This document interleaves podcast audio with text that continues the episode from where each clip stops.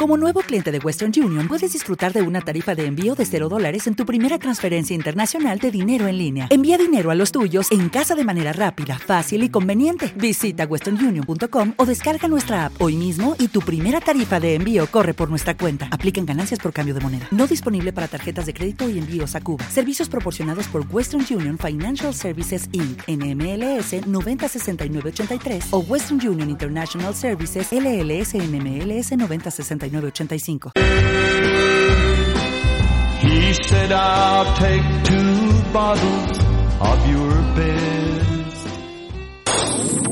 Onda Aragonesa 96.7 FM Zaragoza.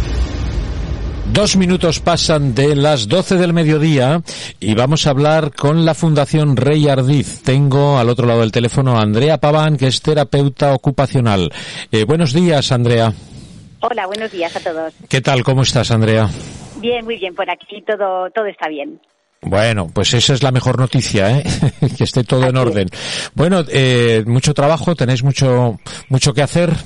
Bueno, pues eh, sí, la verdad es que además poquito a poco tenemos más trabajo porque, bueno, yo concretamente trabajo en un centro de día y durante este tiempo ha habido un poquito de parón en cuanto a entrada de, de nuevos usuarios, pero bueno, llevamos 15 días que, que bueno, que están entrando eh, nuevas, bueno, eh, personas eh, mayores nuevas y, y, bueno, estamos encantadas de, de, volver a poder abrir nuestras nuestras puertas. Ajá.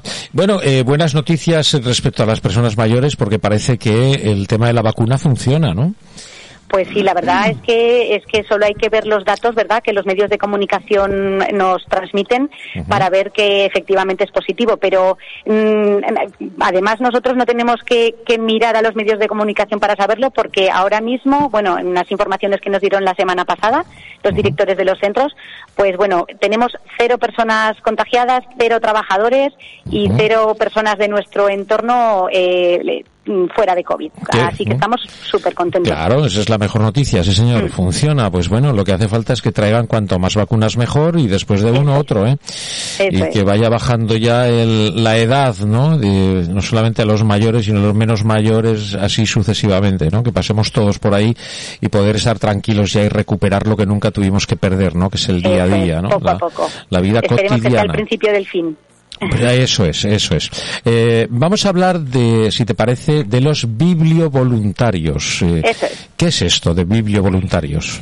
Bueno, pues los bibliovoluntarios, casi casi como la palabra indica, son voluntarios eh, de la biblioteca, uh -huh. que en este caso eh, comenzaron en el año 2019 un programa que se llamaba Déjame que te cuente. Uh -huh. eh, en este caso era una iniciativa de las bibliotecas municipales de Huesca, porque yo, eh, yo trabajo en un centro de Huesca, uh -huh. y bueno, un grupo de voluntarios ofrecían a ir a distintos centros, pues tipo residencias, centros de personas con diversidad funcional, hospitales, etcétera, a hacer mmm, talleres de lectura. Y bueno, como aquí en Casa Isa concretamente eh, somos muy amantes de la lectura, pues eh, vamos, estuvimos encantados de, recibir esta colaboración. Eh, eh, durante el COVID todo este todo este tema de colaboraciones externas, voluntariado, programas intergeneracionales, etcétera, tuvimos que frenarlo, evidentemente ya todos lo sabemos, pero bueno, estamos muy contentos porque este mes de abril, concretamente el día 30, uh -huh. vamos a volver a, a, retomar este taller de lectura con, lo, con nuestra bibliovoluntaria. Uh -huh. Y bueno, adaptándonos un poquito a la, a la nueva normalidad, eh, organizándolo y preparándolo con todas las medidas que todavía tenemos que seguir manteniendo, pues uh -huh. eh, distanciamiento, eh, la mascarilla, en grupitos burbuja más reducidos y vamos a animar a hacérnoslo en el exterior, Ajá. aprovechando eh, pues el patio, el jardín que tenemos en el centro. Y consiste en, en leer mm, relatos, supongo, ¿no? Sí, mira, en nuestro caso, eh, en aquel momento antes del, de la pandemia o del, del, confinamiento, mejor dicho, uh -huh. eh, contábamos con una biblio, bibliovoluntaria que era Ana y que además retomamos el taller con ella, lo cual nos pone muy contentos eh, porque ya teníamos confianza y era una persona que trabajaba muy bien. Uh -huh. En este caso, Ana era una maestra recién jubilada que quería, bueno, aportar eh, algo a los mayores, pero eh, efectivamente que también eh, esa actividad le reportara personalmente a ella, ¿no? Uh -huh. En una etapa nueva eh, para ella también. Ajá. Entonces, eh, nos reuníamos aproximadamente una hora a la semana y pues hacíamos talleres, talleres de lectura que podían ser pues eh, eh, lecturas variadas de relatos, de poemas, artículos de revista y después se hacía un dinámicas eh, con respecto a lo que habíamos leído, también asociadas a audiovisuales, a música. Bueno, eran un- unos talleres muy bonitos, la verdad que sí. Bueno, ¿qué, qué aceptación, eh, aceptación tiene entre los usuarios? Pues la verdad es que, que, que fue todo un éxito, ¿eh? Y, y gran parte de, de la labor eh, de, eh, era de, de nuestra bibliovoluntaria que lo hacía fenomenal, pero también de nuestros mayores que, bueno, que aunque al principio estaban así un poco, bueno, pues al final era una persona nueva, a los mayores les gusta mucho eh, la- la- la- un poco la rutina, digamos, ¿no? Eh, trabajar con las personas que conocen. Pues bueno, a, eh, aceptar a alguien nuevo al principio les costaba un poquito, pero bueno, yo creo que les costó una sesión para darse cuenta de que era algo positivo para ellos y que les iba a hacer pasar muy buenos ratos. Eh, no es fácil, ¿eh, Andrea? El, el leer por leer no consiste en eso, ¿no? El que lee tiene que tener un poco eh, dotes de, de interpretación, ¿no? De- el poder controlar, ¿no? La, la voz, ¿no? Que la voz tenga sentido a la hora de leer lo que esté leyendo uno, ¿no? Eso no es fácil. ¿no? En la lectura, eh, la intención, ¿verdad? A la hora de comunicar es muy importante para, para entender lo que, lo que se está explicando. En este caso, mayoritariamente era, era ella la que leía, la bibliovoluntaria, Ujú. y los mayores escuchaban.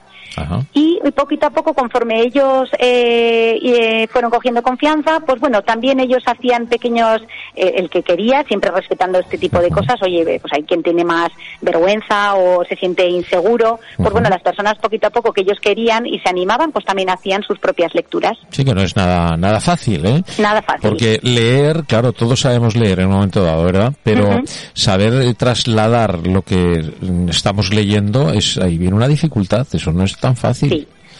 El Eh, no poder fácil, suscitar pero- interés, ¿no? De lo, de lo que estamos leyendo, ¿no? Eso es.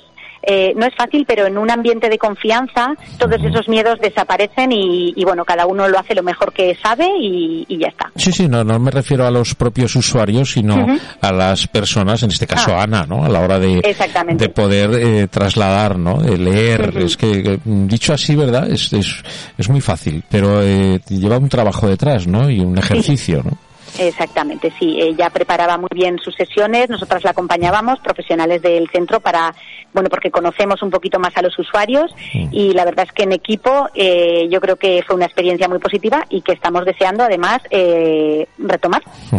Una de las eh, bueno actividades que, que se dan en las clases de interpretación, de las que yo eh, bueno eh, formé parte hace años. ¿Te está gustando este episodio? Hazte fan desde el botón Apoyar del podcast de Nivos. Elige tu aportación y podrás escuchar este y el resto de sus episodios extra. Además, ayudarás a su productor a seguir creando contenido con la misma pasión y dedicación.